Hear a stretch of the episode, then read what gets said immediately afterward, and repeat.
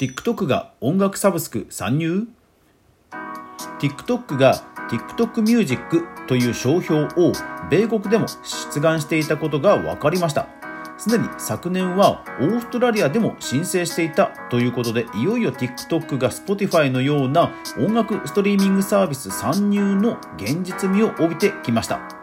クリエイターエコノミーとしては世界的にもより多くの自分の楽曲が聴かれる可能性が高まり収益化のチャンスが広がるわけで。それでは早速学んでいきましょう。おはようございますフリーでマーケターをしながらクリエイター活動しています。かぐわです。この番組はクリエイターやインフルエンサーの経済活動や最新トレンドをゆるーくわかりやすく毎日音声配信しているラジオ番組です。いつも皆さんご視聴いいねフォローありがとうございます。それでは今日のお品書き。TikTok ミュージックの商標出願。すでに打たれていた音楽業界への布石。アーティストに広がる影響です。はい、えー、今日はちょっと少し広めのね、えー、大きな、えー、マクロ的な話題です。いやー TikTok ね勢いほんと止まらないですよね、えまあ先日、え e コマース e コマースは撤退したというような話題ですとか、まあ、アメリカからね、えアップルの、えー、アップルからの、えー、アプリ削除を求められるですとか、まあ、やや逆風も、まあ、ありながらも、それでもですね、ものともしない勢いで、まあ、トラフィック、アクセスね、増やしていますよね。で、国内、日本でも、その、ヒット曲が生まれるというところはもう、もはやね、TikTok からというのは誰も疑いようのない現実かと思います。で、えー、ビジネスインサイダーのこちらの記事。えー、7月え、8月2日の記事です。バイトダンスが TikTok ミュージックを商標登録出願。Apple、Spotify と音楽ミュー音楽ストリーミングでガチ対決の現実味。はい、え、こちらの記事以外でもいくつかのメディアが報じていまして、え、いわゆるその商標出願というのは、まあ、やっぱりサービスをね、え立ち上げる上での、まあ、予兆させる、あの、定番の現象なんですよね。え日本ですと、例えば仮面ライダーですとかプリキュアとかが、こう、毎年必ず、えーリニューアルしていくじゃないですか。で、その次の作品タイトルが、えー、大体まあ3ヶ月前とかにネタバレする。で、そのネタバレは大体商標出願からというところが、まあ定番になっています。ですので、えー、TikTok ミュージックが、まあ、米国でもね、えー、商標出願されたということはもう間違いなく、えー、TikTok がね、TikTok ミュージックという、とにかくそういうサービスを立ち上げるということはもう間違いないわけですね。で、商標の内容に関しては、音楽、楽曲、アルバム、歌詞を購入、再生、共有、ダウンロードなどなど、えー、音楽に関するさまざまなサービス分野においての商標出願ということですからまあ本格的に、えー、サブスクだろうなというところですよね。販売とかも書いてありますのでまあ本当にその音楽プラットフォームを目指していくということだと思うんですねですから本当に、えー、Apple えー、それから Spotify それからまあ YouTube ミュージックなどもおそらくまあ競合になるんだろうなというところですよね。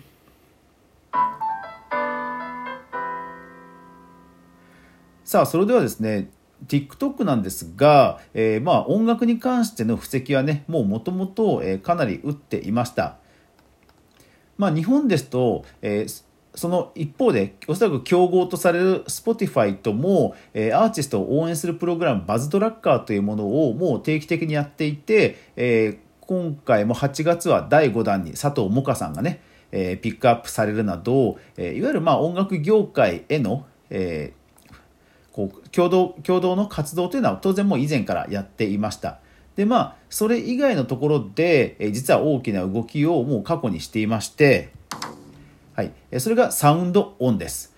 サウンドオンというのはいわゆる音楽配信プラットフォームです。例えば、え、日本ですとトゥルーコアジャパンというような音楽プラットフォームがあって、えそこに自分で作った曲を登録しますと、え Apple Music ですとか TikTok ですとかインスタリールですとか、まあ、いろいろ、え音楽を、え販売するストリーミングするサービスもそうですしあと TikTok のような音楽を利用できるというような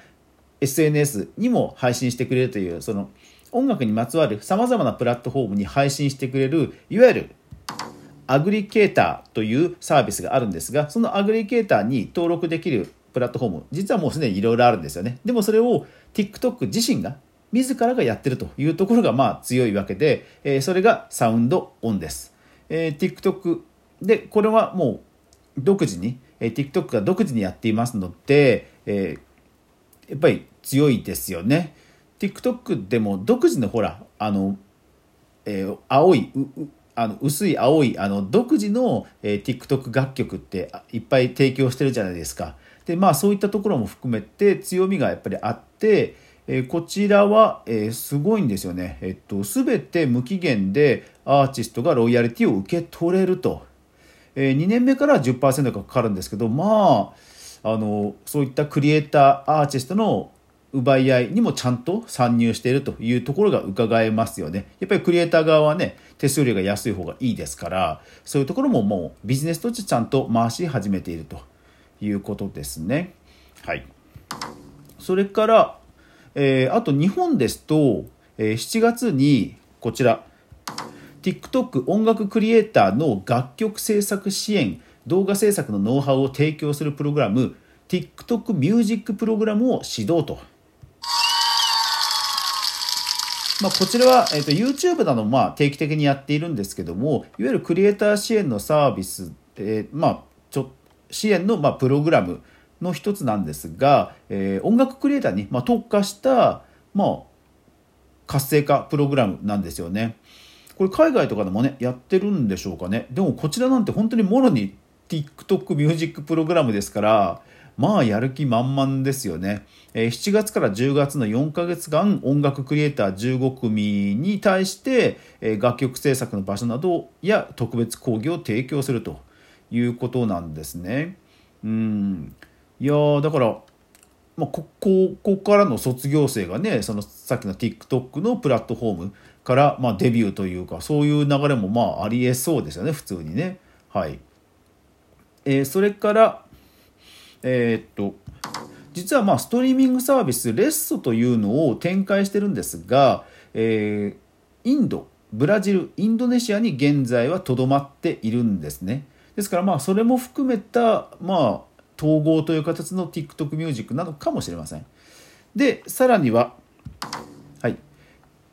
TikTok 分散型音楽配信アプリ Audius と提携。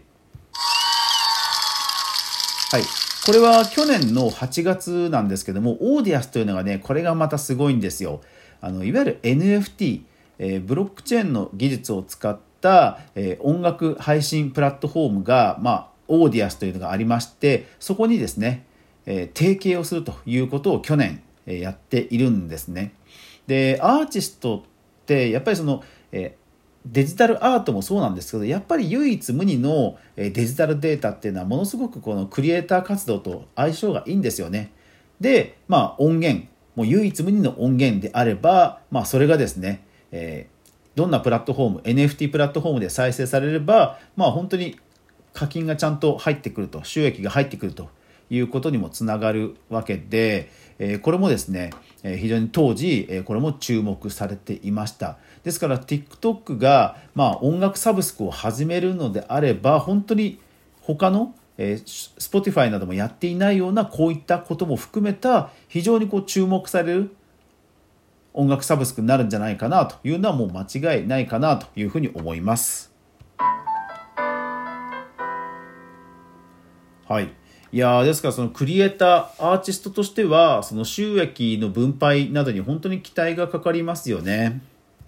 実際、えーと、今年の5月に TikTok は新しい広告の収益分配のサービスパルスというのを立ち上げています。えーと、こちらは米今のところ米国だけなんですかね、米国で TikTok パルスというのを立ち上げた、えー、フォロワーが10万人以上のクリエイターとパブリッシャーが対象になるんだが、えー、っと、6月にスタートする、もうだからスタートしてんですね、米国ではね。はい。えー、と要は自分の動画の直後に広告が流れるとそれが、え、収益の一部になるということらしいんですよねでも実際ダッシュボードとかも見られるようになっていて Google の、まあ、YouTube でいう Google AdSense みたいな感じのツールだと思います。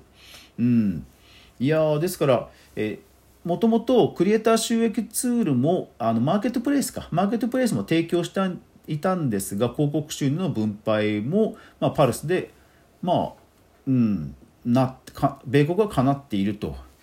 まあですからねあのー、音楽と TikTok もともと相性いいですから TikTok がサブスクを始めれば、まあ、そこで繰り返しリピートされてそちらの方でも収益が、ね、クリエイターアーティストは増えるという可能性高まりもう間違いなく高まりますよね。